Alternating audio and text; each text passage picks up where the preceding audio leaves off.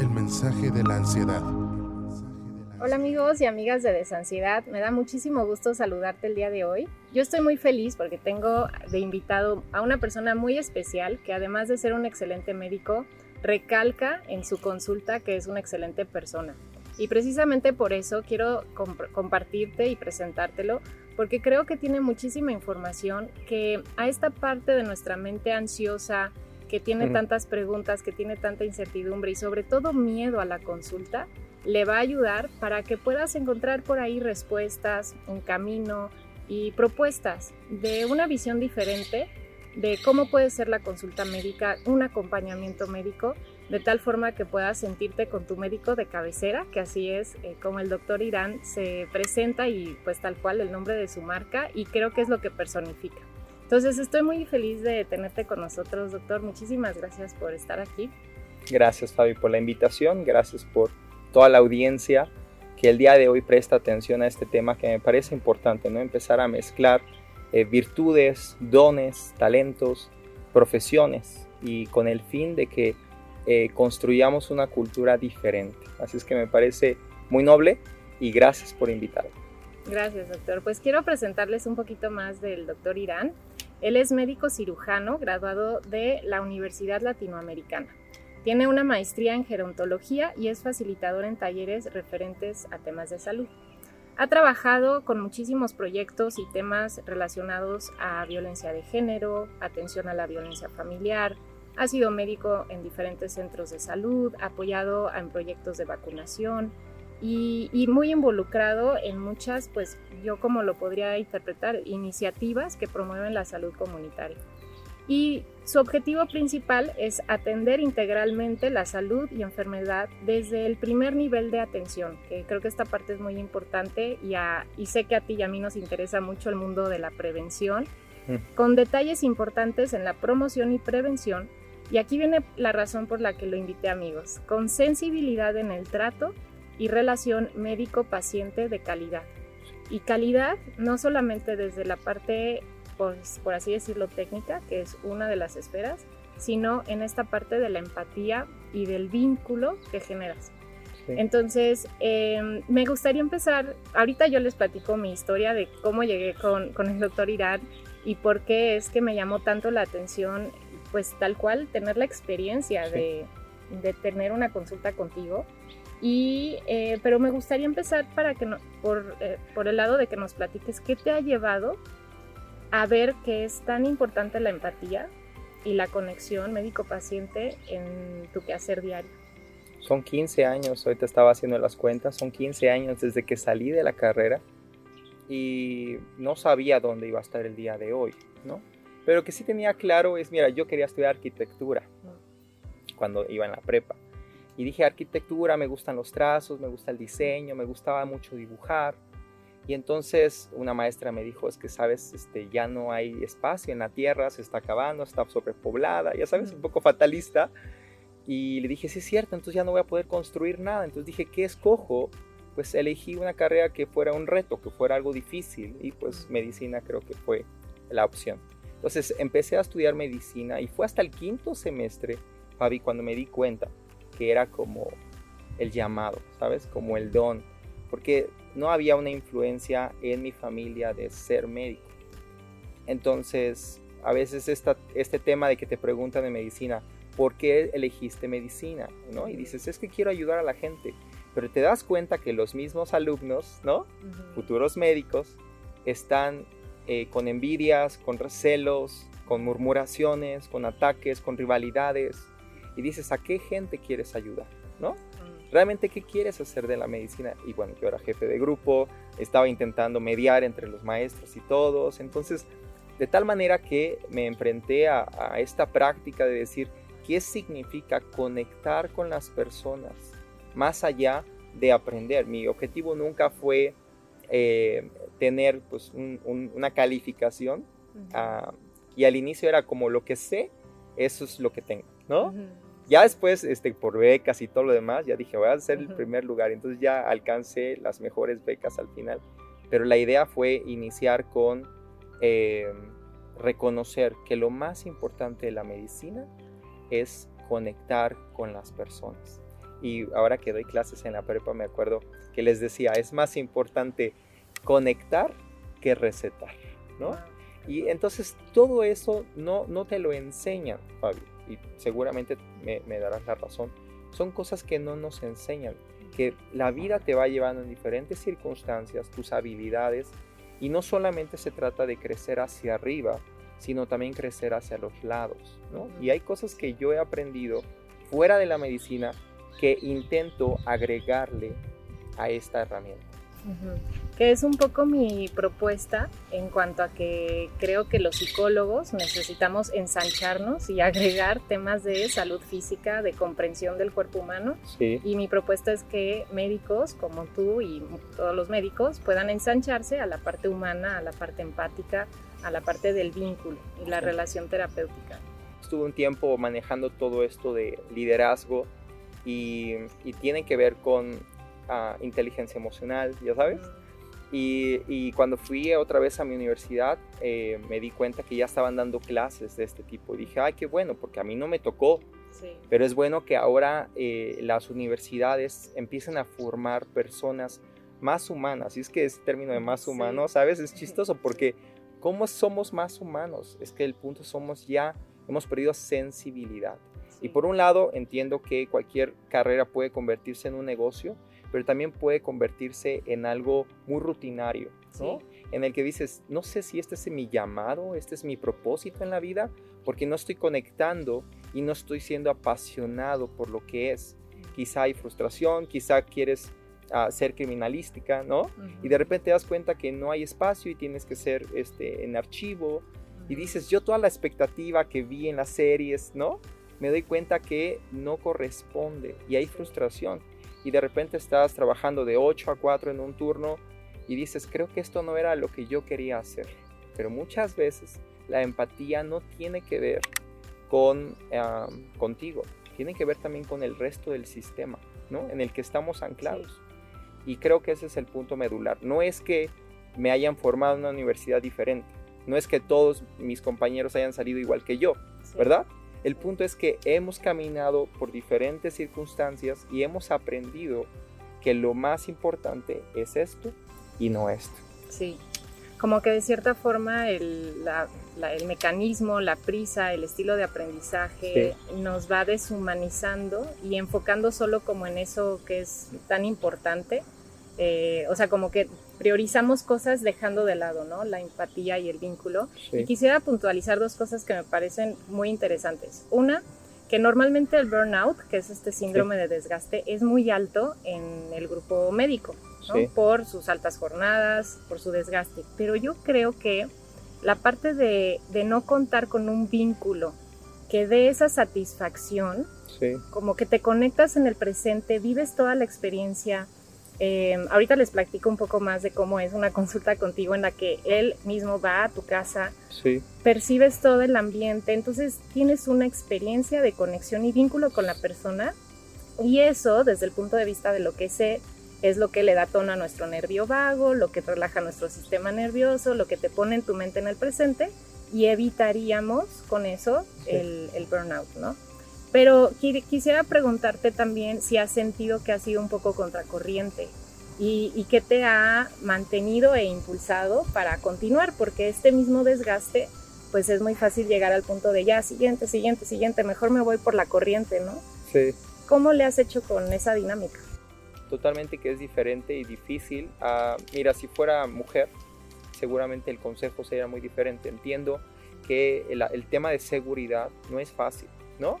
Ser la médica de cabecera cambia todo, porque me expongo a entrar a un ambiente difícil, a un ambiente a veces grosero, peligroso, y bueno, no digo que como hombre no lo tenga, pero sí, sí me explico que hay una diferencia en, de entrada. Entonces, eh, muchas mujeres dicen, ay, me gusta cómo lo haces, pero yo, siendo médica, no lo haría. O sea, hay mucha inseguridad y no quiero arriesgarme. Entonces te das cuenta cómo no es una situación de ella, sino es el sistema, la cultura, lo que no permite que puedas eh, salirte de tu área de rutina. Pero yo he tenido que vencer eso y sé que estoy expuesto todo el tiempo a cualquier cosa, ¿no? A cualquier cosa. desde esos memes, ¿no? De que este, es aquí la ubicación y son dos cuadras más y tienes que volver y que no encuentras y que doctor es un portón chocolate y todos los portones son chocolates y dices... O sea, son, del Oxxo, entonces es todo ese tipo de cosas que son como muy curiosas y son parte de la consulta a domicilio. Pero ya una vez llegas y espéreme que amarre los perros, ¿no? Llegas y perdón el tiradero. Y entonces todo ese tipo de cosas empiezan a funcionar para decir, ok, ya estoy en tu ambiente, quiero conocer un poco más, no quiero ser invasivo, vengo a atenderte a ti, pero no puedo dejar de observar el resto, ¿no? Porque si estoy entendiendo que estás en un problema de caos, de estrés, de ansiedad, se refleja un poco en la casa, ¿no? Se refleja un poco los niños, se refleja un poco el ambiente y digo, creo que estoy ante un caso de ansiedad fuerte, ¿no? Y me gustaría aprovechar para que entonces nos platiques cómo defines tú lo que es un médico de cabecera y por qué le incluyes ¿no? el ir a, casa como parte de... No podría ser médico de cabecera y estar en tu consultorio. O sea, creo que esta imagen, a menos que yo tengo, y no me tocó, solamente la ves en las películas, ¿no? Pero está su maletín que me compré uno en Puebla súper bonito. Y, este, y entonces ah, eh, llegas al, al domicilio y este, invades y te invitan a un café, un té y dices muchas gracias, te lo tomas y empieza ese proceso empático en vez de estar en mi escritorio, en mi computadora, con el mouse, con el celular, con el teclado, con el escritorio, ¿sabes? Con mi bata, con el estetoscopio, con mi lugar, con mi espacio, a mi tiempo, eh, con 10 personas más desconocidas que están allá afuera. No es fácil generar empatía en un consultorio no es fácil, no digo que sea imposible. Pero una vez más, estás ahora tú en un ambiente en el que si te llama un paciente, ven a mi consultorio. Y tenía cinco pacientes, ahora tengo 10 pacientes. Y ahora tengo que recortarle a Fabi 20 minutos para dárselos a Carlos. ¿Me explico? Entonces se empieza a ver esta, esta circunstancia em, de dinámica. Entonces un médico de cabecera es aquel que puede acudir a tu domicilio en cualquier lugar en donde vivas cercano, por supuesto. Cuando me dicen Puebla, Estado de México, Ciudad de México, digo hay que organizarla para yo poder cancelar mi consulta, mover mi consulta o agendarlo en una semana. Por eso es también muy importante la prevención, porque yo no podría hablar de ser médico de cabecera y estar atendiendo urgencias todo el tiempo. No podría. O sea, eh, tengo que también decir en dónde va a estar mi enfoque. Y cada vez que alguien se enferma, aprovecho para hablar de prevención.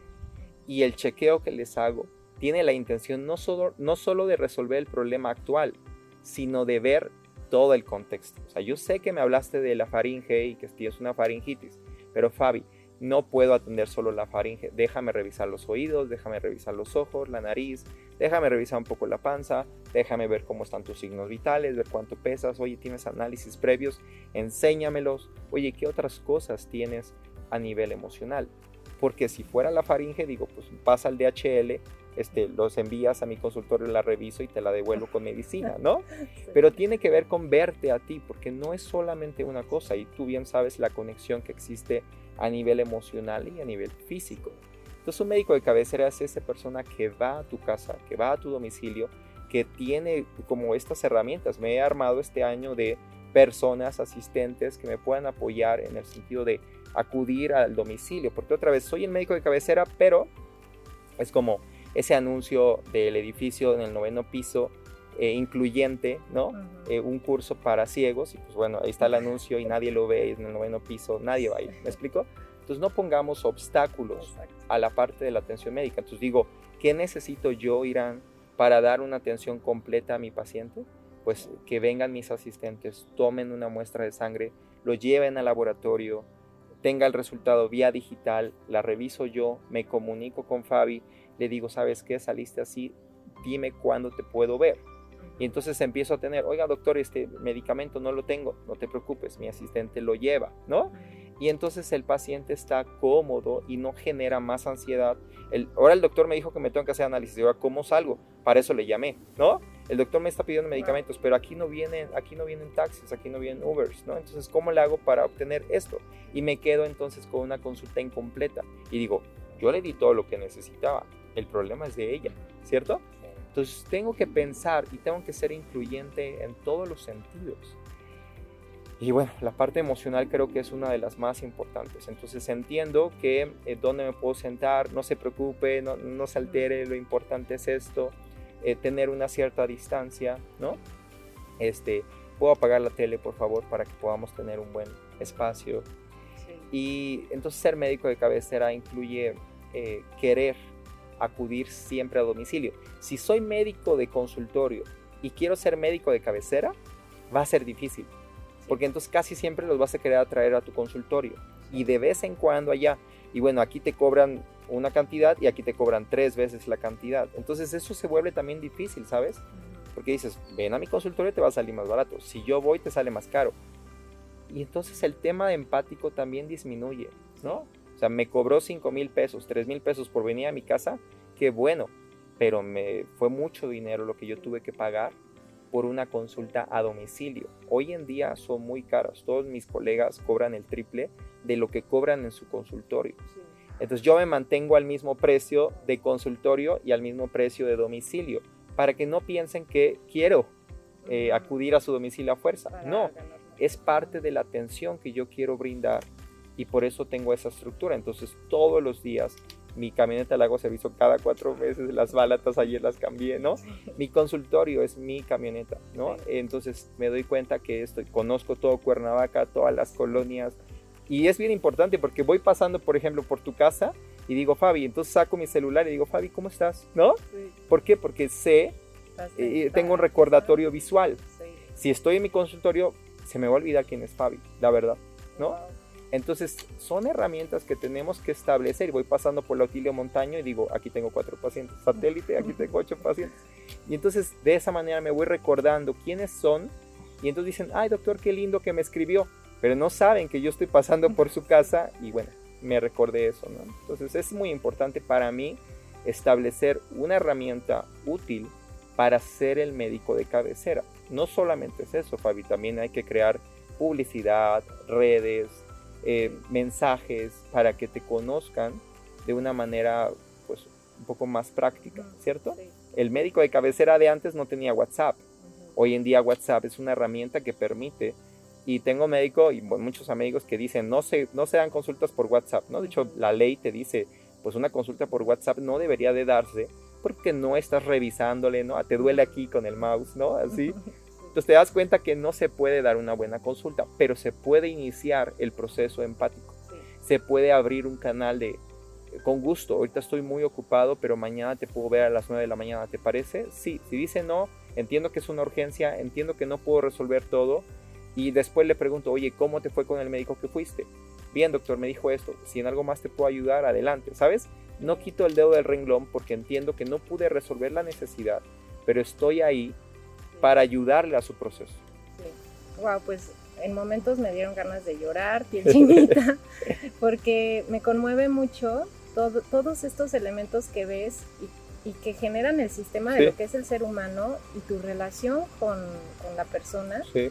Y la importancia de conocer todo esto para realmente involucrarte en su salud.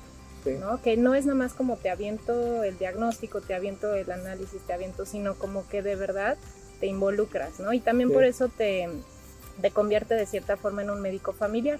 Sí. Porque al final, pues ya vas viendo también, oye, pues hay que atender esta parte de acá, ¿no? Sí. Y como somos seres humanos sociales, de un sistema familiar, social, cultural, sí.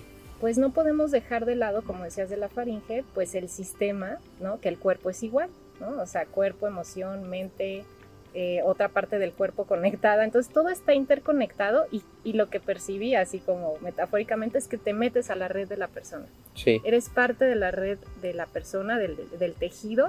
Y yo llevo un año, Irán, diciendo la importancia del tejido social, del tejido de, de sentirte con una red de apoyo para que en el momento que tú tienes, por ejemplo, una persona con ansiedad y miedo a enfermar, que tú tienes miedo a enfermar, ya sabes que ahí, ahí está Irán, que te va a dar contención, te va a dar apoyo, te va a dar seguimiento, te va a ayudar a resolver los problemas que tu enfermedad o diagnóstico presente.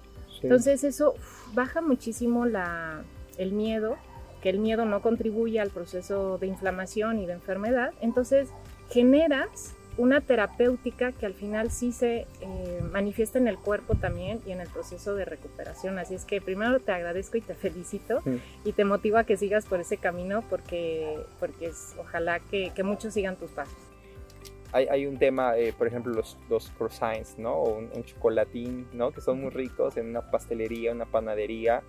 Y de repente dices, está delicioso, cuesta 25 pesos, es el mejor chocolatín del mundo. Y de repente, un año después, ¿qué pasa? El chocolatín es más pequeño, es más caro, ya no lo hace el mismo, no sé, se ve diferente. Dices, me atrapó tanto el primer día, ¿por qué no se mantiene igual? Y, eso de la, de la eh, ¿cómo le puedo llamar? Permanencia, inmutabilidad, no sé cómo llamar.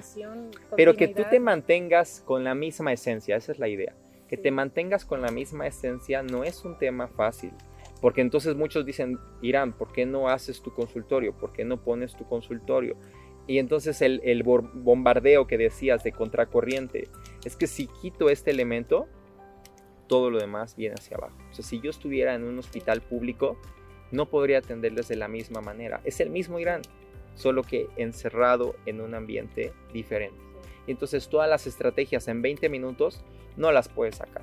Por, por mejor que seas, así de tienes esto, tienes ansiedad, tarará, este, no te preocupes, vas a estar bien, mándame mensaje cualquier cosa. Ya, ya se perdió todo el ambiente. Entonces debemos de aprender a hacerlo, eh, ser constantes y ser eh, respetuosos de dónde queremos llegar y no maltratarnos. O sea, también el tiempo de desayuno, de comida, de cena, de dormir, también es importante porque algo que, está, que puede rayar en, la empatía es también la codependencia. Imagínate, le puedo llamar a Irán todo el tiempo, doctor, a las 3 de la mañana, doctor, ¿por qué no me contesta? Doctor, le llamé 50 veces, ¿por qué no me contesta?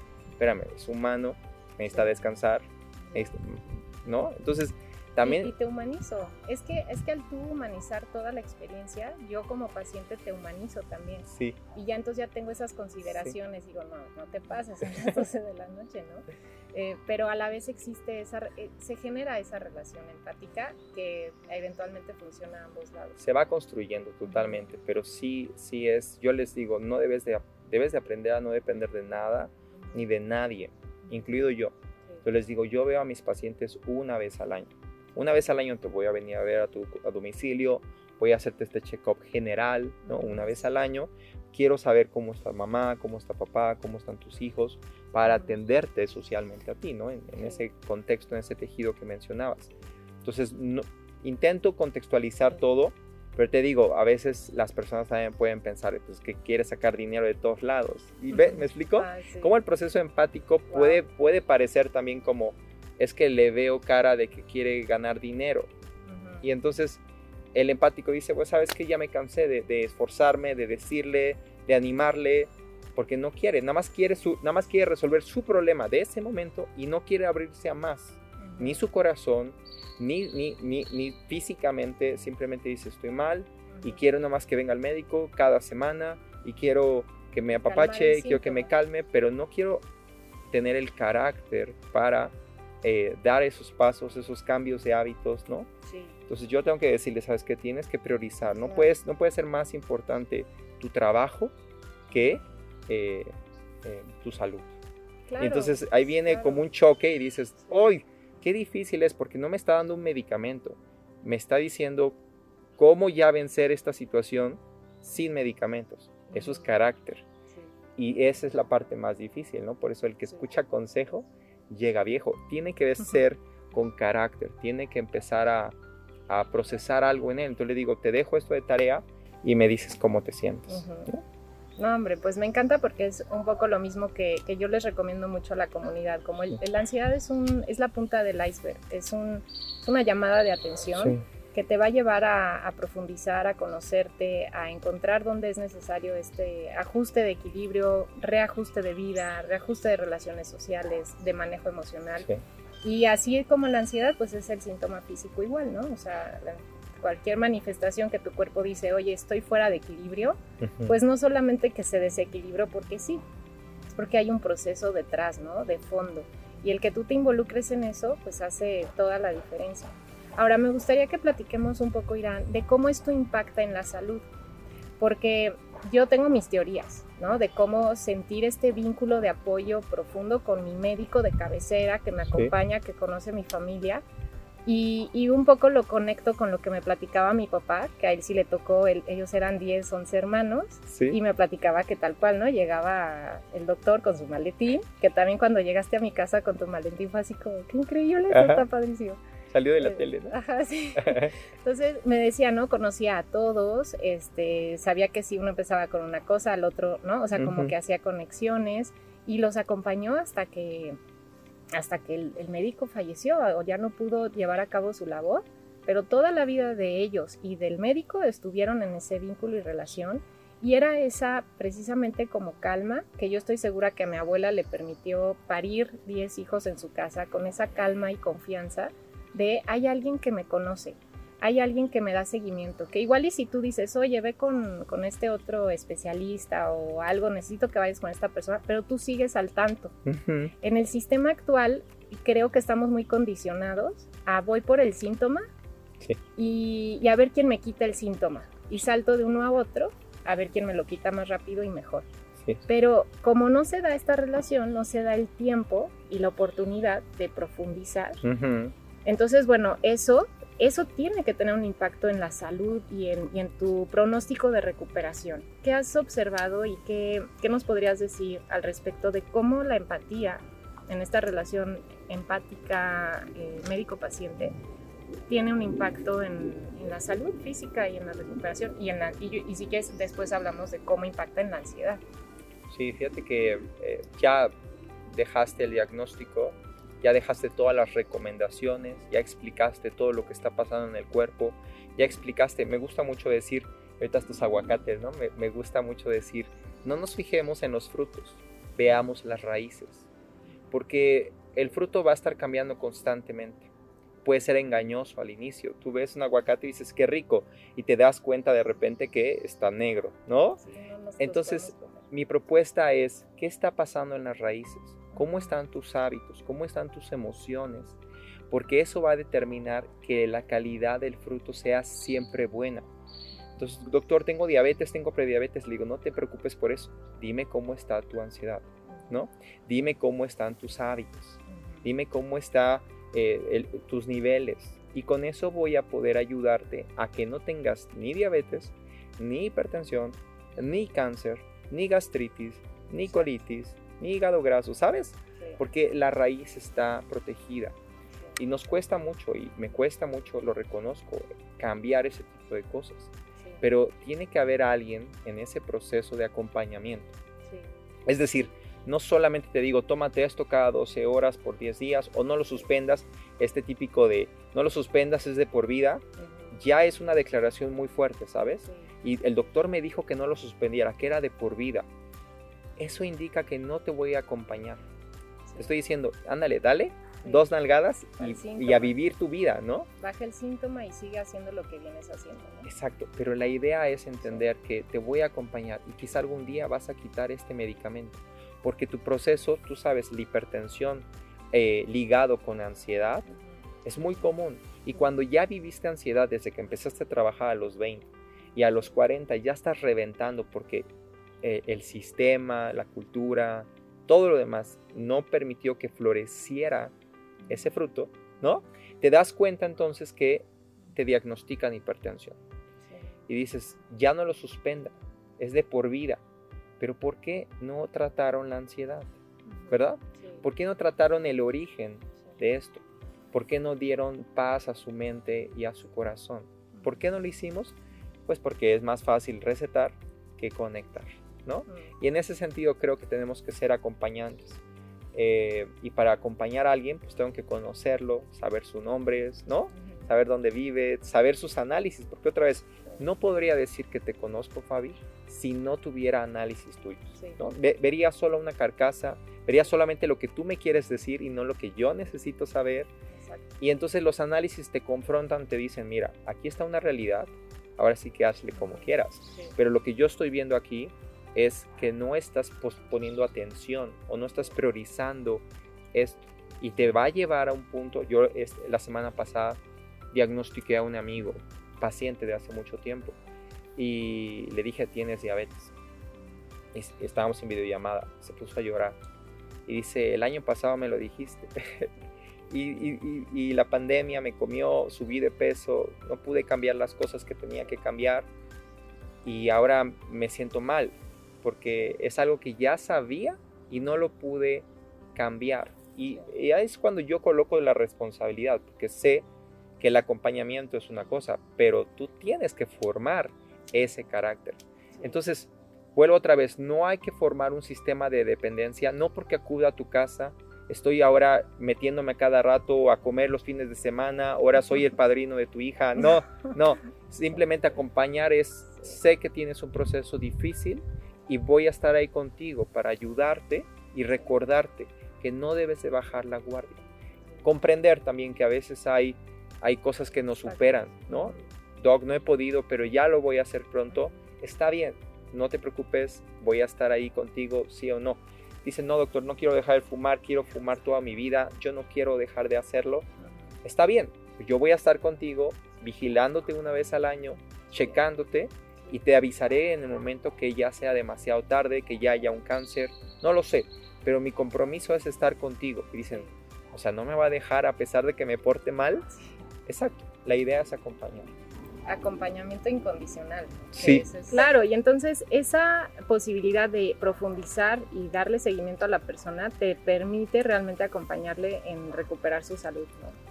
Entonces yo nada más también quisiera agregar desde la parte psicológica esta importancia del acompañamiento. Eh, los estudios que he visto sobre el nervio vago, que nos indican que el nervio vago es un nervio social, pero no cualquier interacción social eh, lo va a fortalecer o lo va a estimular sino una interacción social donde me siento en confianza, donde me siento apoyado y cercano.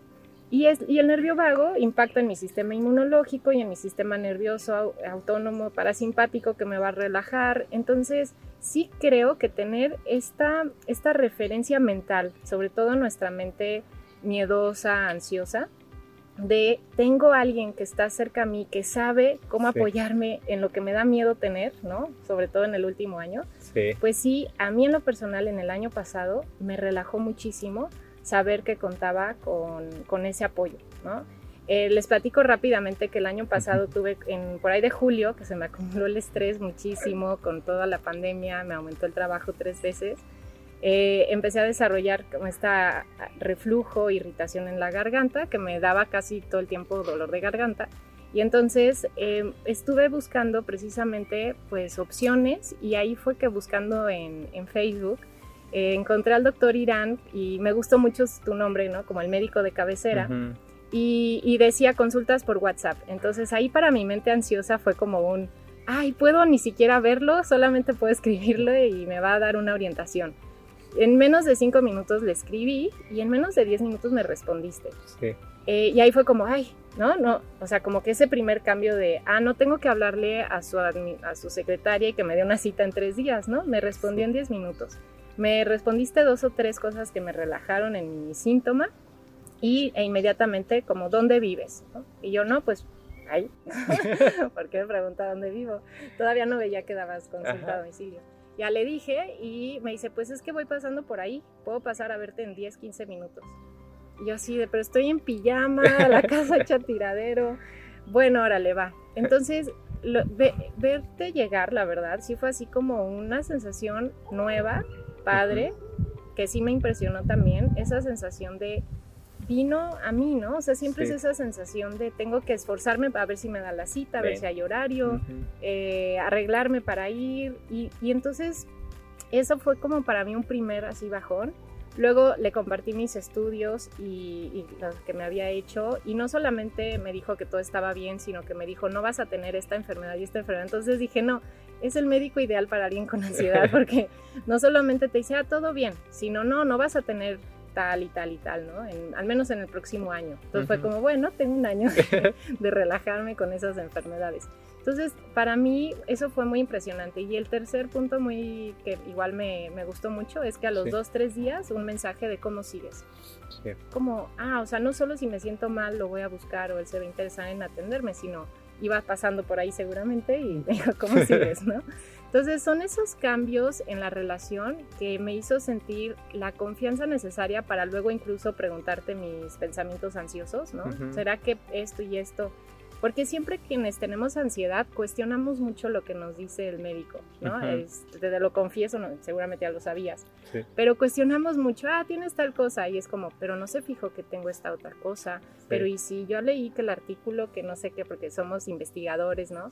Y no me lo dijo. Entonces, el yo poder tener esa confianza de compartir, oye, tengo esta duda, tengo este cuestionamiento, y que va a haber una respuesta empática, a mí me, bajó muchísimo los niveles de miedo, de estrés, de ansiedad y estoy segura que eso contribuye a, mi proceso de salud en general. Entonces, no sé desde tu perspectiva si nos pudieras compartir, eh, bueno, dos cosas. Una, cómo identificar que mi relación médica que tengo ahora con mi médico eh, es empática cómo la puedo generar o dónde buscar, porque mucha gente que nos escucha seguramente nos va a decir, pero yo solo voy al seguro, yo solo voy a, en, Estados Unidos también es muy normal, ¿no? Solo voy al, hospital y me dan una ficha y no sé ni con quién me va a tocar. Exacto. ¿Cómo podemos pasar a, como pacientes a encontrar esta experiencia de un médico de cabecera que me acompaña, me conoce y es empático? Sí, vuelvo a establecer la, línea eh, sin dependencia, solamente es decir, yo sé que cuento con Irán en todo momento, pero sé que tengo un encuentro con él una vez al año, ¿sabes?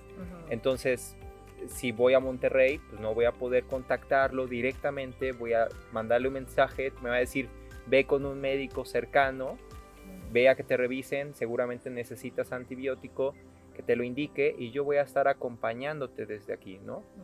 Pero eh, el punto es fomentar que tengas a un médico de confianza, ¿no? Em, y encontrarlo no sé si sea fácil, no digo que haya una página, un grupo ya selecto, ya hecho, formado, pero si digo, tiene que ser una persona que eh, realmente te está escuchando, ¿no? Creo que la escucha es importante y ah, creo que tiene que ser una persona que eh, eh, pueda darte un consejo al final del contexto y decir, entendí lo que me dijiste, ¿no?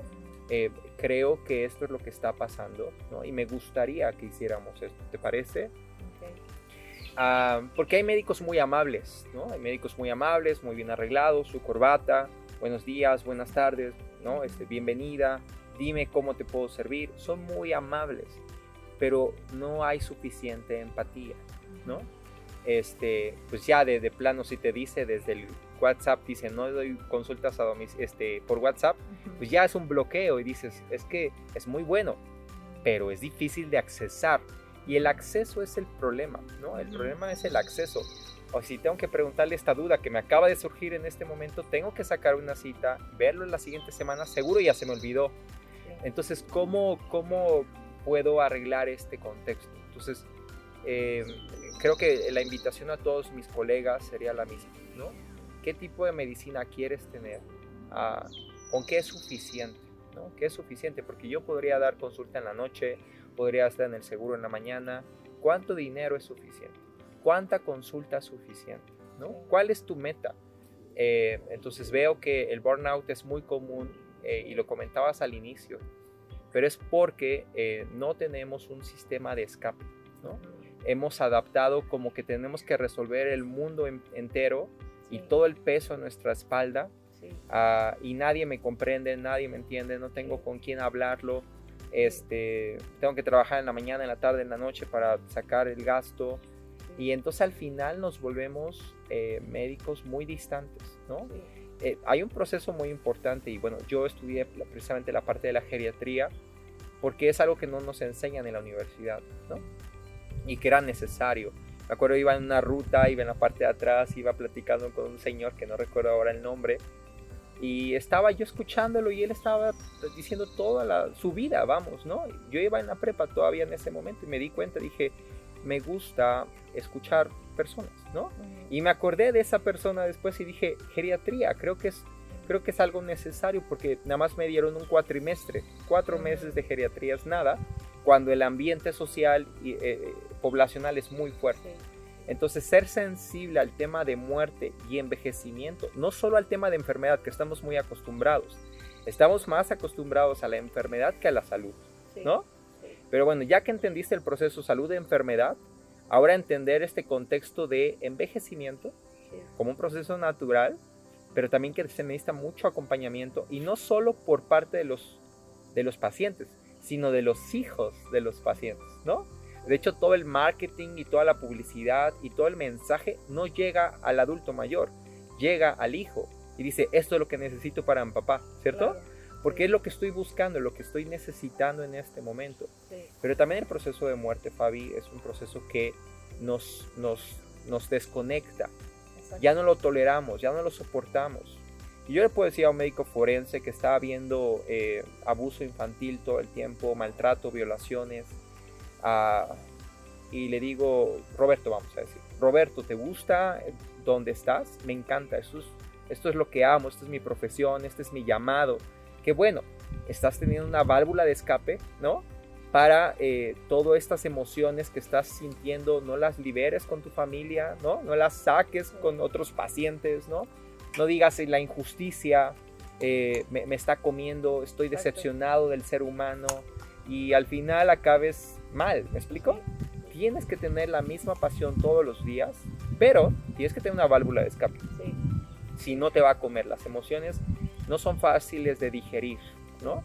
Y eh, el proceso de ansiedad en la medicina es muy grande. De hecho, recuerdo una de las pláticas más importantes en la universidad era que de, las personas con más adicciones eran eh, el personal de medicina y los pilotos, ¿no? Y te das cuenta ahí entonces que claro, pues si no hay un buen manejo de emociones, pues va a haber una adicción per se. Sí, sí, totalmente. Y yo creo que de ahí viene mucho estas conductas frías o ya no humanas y de desconexión con la persona, como cómo puedo no involucrarme porque no puedo, porque es demasiado, porque no tengo este equilibrio. Nos pasa muy parecido a los psicólogos, ¿no? Sí. Y, y es trascender ese proceso, como nos decía, me decías hace rato, y mantenernos en la línea de, a ver, no, ¿cómo me humanizo y cómo humanizo esto? Porque si me voy para allá, ni yo ni los demás vamos a, a seguir airosos ¿no? de, de, la, de la situación. Así es que, creo que, este camino no nada más le va a beneficiar al paciente, sino también al médico. Y hay que resolver el trauma. Aquí también tiene mucho que ver con trauma. El trauma es, es la desvinculación de yo con mi cuerpo, de yo con mi ambiente, de yo con el disfrute. Entonces, tener mi disfrute, tener mi conexión con los demás, empezando por disfrutar la consulta y conectar con quien tienes enfrente, ¿no?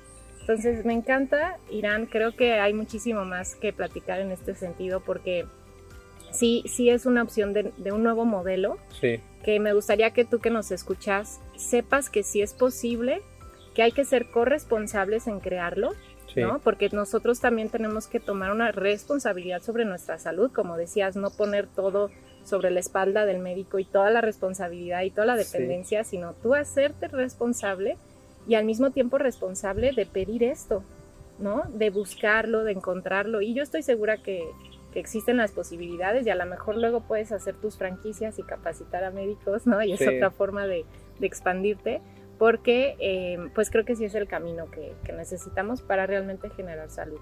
Mucha gente me ha llamado y me ha dicho, oye, quiero hacer un proyecto así, de un sistema de salud en el que España, por ejemplo, lo tiene, y en el que el médico eh, es responsable de la colonia, ah, ¿no? Entonces son 100 personas, vamos a decir que son 25 familias, y yo me hago cargo de esos y me pagan eh, por cuidarlos. Pero si son más saludables, me pagan más. ¿Me explico? y entonces me doy cuenta que puedo, puedo llegar a un sistema de salud con esas 25 familias, que es suficiente para una persona, ¿no? Atenderlos, verlos una vez al año, visitarles, saber dónde viven, saber cómo están. Eh, me, encantaría, ya no se puede actualmente por muchas situaciones, pero me encantaría estar en el proceso de inicio de parto, ¿no? a veces me han llamado y estoy en otro lugar y digo, ah, me encantaría estar en tu parto, ¿no? ¿Por qué? Porque ahí estoy iniciando este hilo conductor desde el inicio hasta el fin y envejecer con, con mis pacientes creo que es uno de mis llamados más importantes, ¿no? Entonces creo que algún día dejaré de ser médico, algún día dejaré de dar consulta a domicilio, algún día dejaré de dar la consulta general, pero no quiero dejar de conectar con las personas de la forma eh, que sea. ¿Me explico? O sea, creo que esa es la intención y el llamado para cada persona que nos ve el día de hoy es ese. ¿Cómo estamos eh, siendo? Porque la depresión que viene cuando te jubilas, ¿no? Estás en el seguro social, te jubilas y ese médico que era exitoso, todos los días muy guapo, ya, ya el catedrático, ¿no? De repente le dan su jubilación y él lo estuvo masticando un año, dos años antes dijo, no sé qué hacer, no sé cómo voy a vivir, no sé cómo voy a seguir siendo el médico que soy. Y de repente se van para abajo, ya están con su chancla, su short, en su casa cinco, semanas y dice, creo que ya no tengo que vivir, creo que ya estoy respirando de más. Y no saben qué hacer con el proceso de envejecimiento, con el proceso de muerte, ni con su llamado eh, más profundo, que solo dar medicina. Y ese es un llamado para todas las profesiones. No somos lo que hacemos, no somos y no valemos lo que hacemos, por supuesto. Anótenlo, anótenlo. Este, muchas gracias, Irán. De verdad que, son, son formas de, vernos que justamente esa es mi propuesta mucho en Desansiedad, es ser esencia, ¿no? Ser quien eres en esencia y ajustar tu hacer a tu esencia y no al revés. Para que cuando llegue la jubilación o, o algún cambio importante en tu vida, pues sigas sintiendo quién eres, ¿no? Y sabiendo quién eres y vinculándonos. Yo me quedo con eso de, de nuestra plática, no me gustaría dejarte ir sin que dos cosas. Una, que les puedas compartir a quienes nos escuchan. ¿Cuáles serían... Eh, ¿Sigo? Este, Arik, Arik, ve con papá, mi amor, porfis, porque nos, ya estoy por terminar 10 minutitos y ya, ¿ok? Porque se mete mucho el ruidito de las hojas, porfa, mi amor. Gracias, precioso. Perdón. Sí, no, está bien. Voy, retomo ahí que está claro. No me gustaría. ¿Retomamos? Sí. Eh, a la cuenta de tres. Tres, dos, uno. No me gustaría dejarte ir, Irán, sin que nos puedas compartir desde tu experiencia personal y también profesional. ¿Qué recomendación a grandes rasgos? Sé que esto nos da para otro podcast y ojalá lo podamos tener, pero ¿qué recomendación a grandes rasgos les puedes dar a quienes nos escuchan? Pues directamente con el tema de ansiedad. Sí, ah, me gustaría dirigirme a esta cámara. Y eh, la idea principal de manejar la ansiedad, y yo lo determino siempre así, ¿no? Eh, la depresión está incluida en tu pasado. Y hay dos tipos de depresión importantes. Una, eh, eso que de alguna manera dices, yo era mejor que mi presente. Mi pasado es mejor que mi presente. Y hoy estoy encerrado en pandemia, he subido de peso, pero antes hacía, decía, y entonces estoy en un momento de depresión y no puedo salir de esa circunstancia. La otra es simplemente mi pasado era peor que mi presente y hoy no lo he podido superar y generamos eso que decía Fabi, traumas, ¿verdad? Un trauma es algo que está en el pasado, que está afectando a mi presente y no permite avanzar hacia el futuro. Entonces, el estrés tiene que ver con la falta de orden, y si estás batallando con estrés, pon un sistema de orden, un sistema de prioridades y permite que eh, eh, esto empiece a mejorar, ¿no? porque en el caos abunda el estrés. Y finalmente, en la ansiedad es querer tener el control del futuro y tenemos que aprender a tener confianza.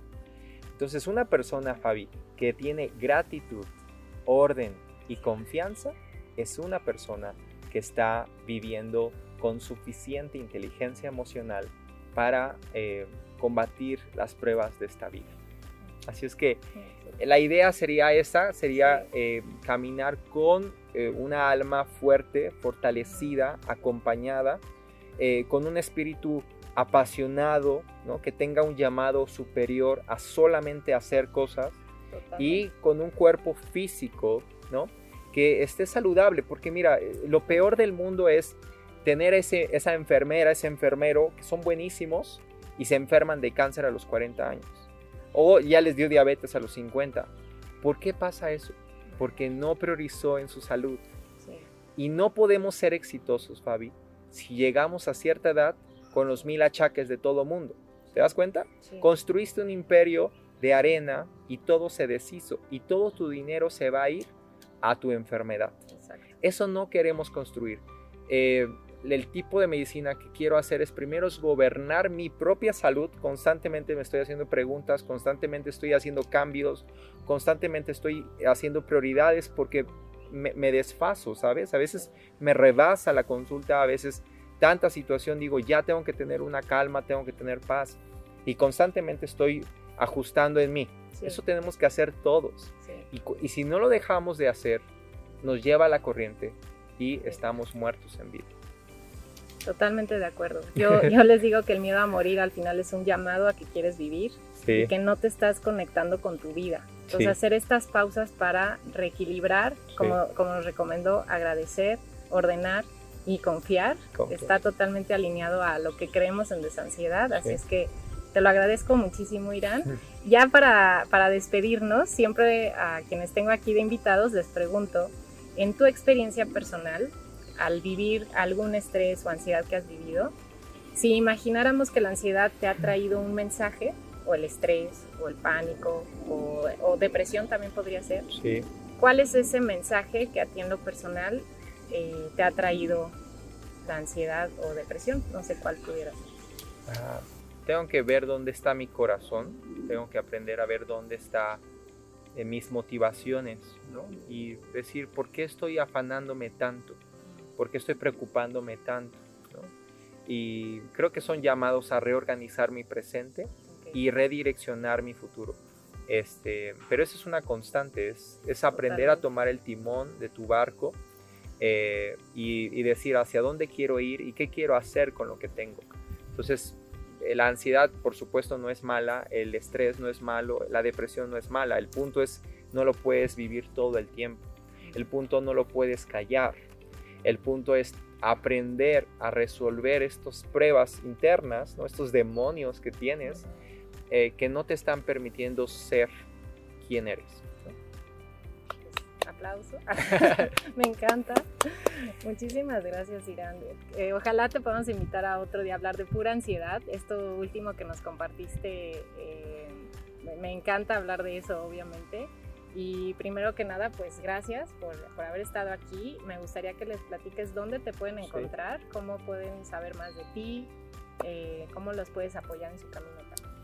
Sí, ah, la idea principal de, de dar la consulta a domicilio pues es asesorar, entonces si necesitas asesoramiento por WhatsApp, por, por supuesto lo podemos hacer. Si necesitas una consulta eh, por una videoconsulta, la podemos hacer. Lo que más me encantaría sería conocerte, sería vernos, sería que, ¿no? Si no en un restaurante, en tu casa está bien, y si no, en mi consultorio, en cualquiera de las opciones, la idea es conocerte, pero con la, con la intención de no solamente ver esa faringe, de no solamente ver esas rodillas, sino de que te permitas a entender. Por eso digo, Salud significan tres cosas. Portarse bien, buenos hábitos. Sentirse bien, emociones. Y uh, checarse bien. Y e, esa parte es la que yo me encargo de decirte exactamente qué tienes y qué no tienes y empezar a cubrir las deficiencias o las áreas de vulnerabilidad.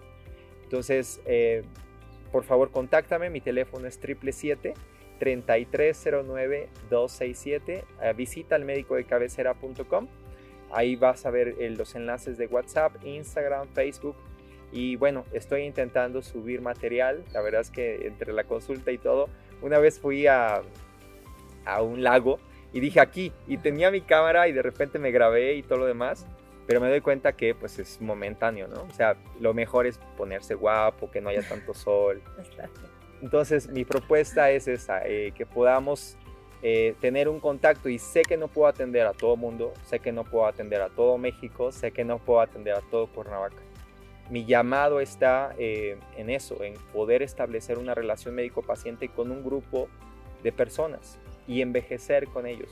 Pero sé que va a haber gente de paso, sé que va a haber gente que eh, voy a conectarlos, sé que va a haber gente que los voy a ver en su último respirar y nada más. Y digo, me hubiera gustado conocer más a esta persona.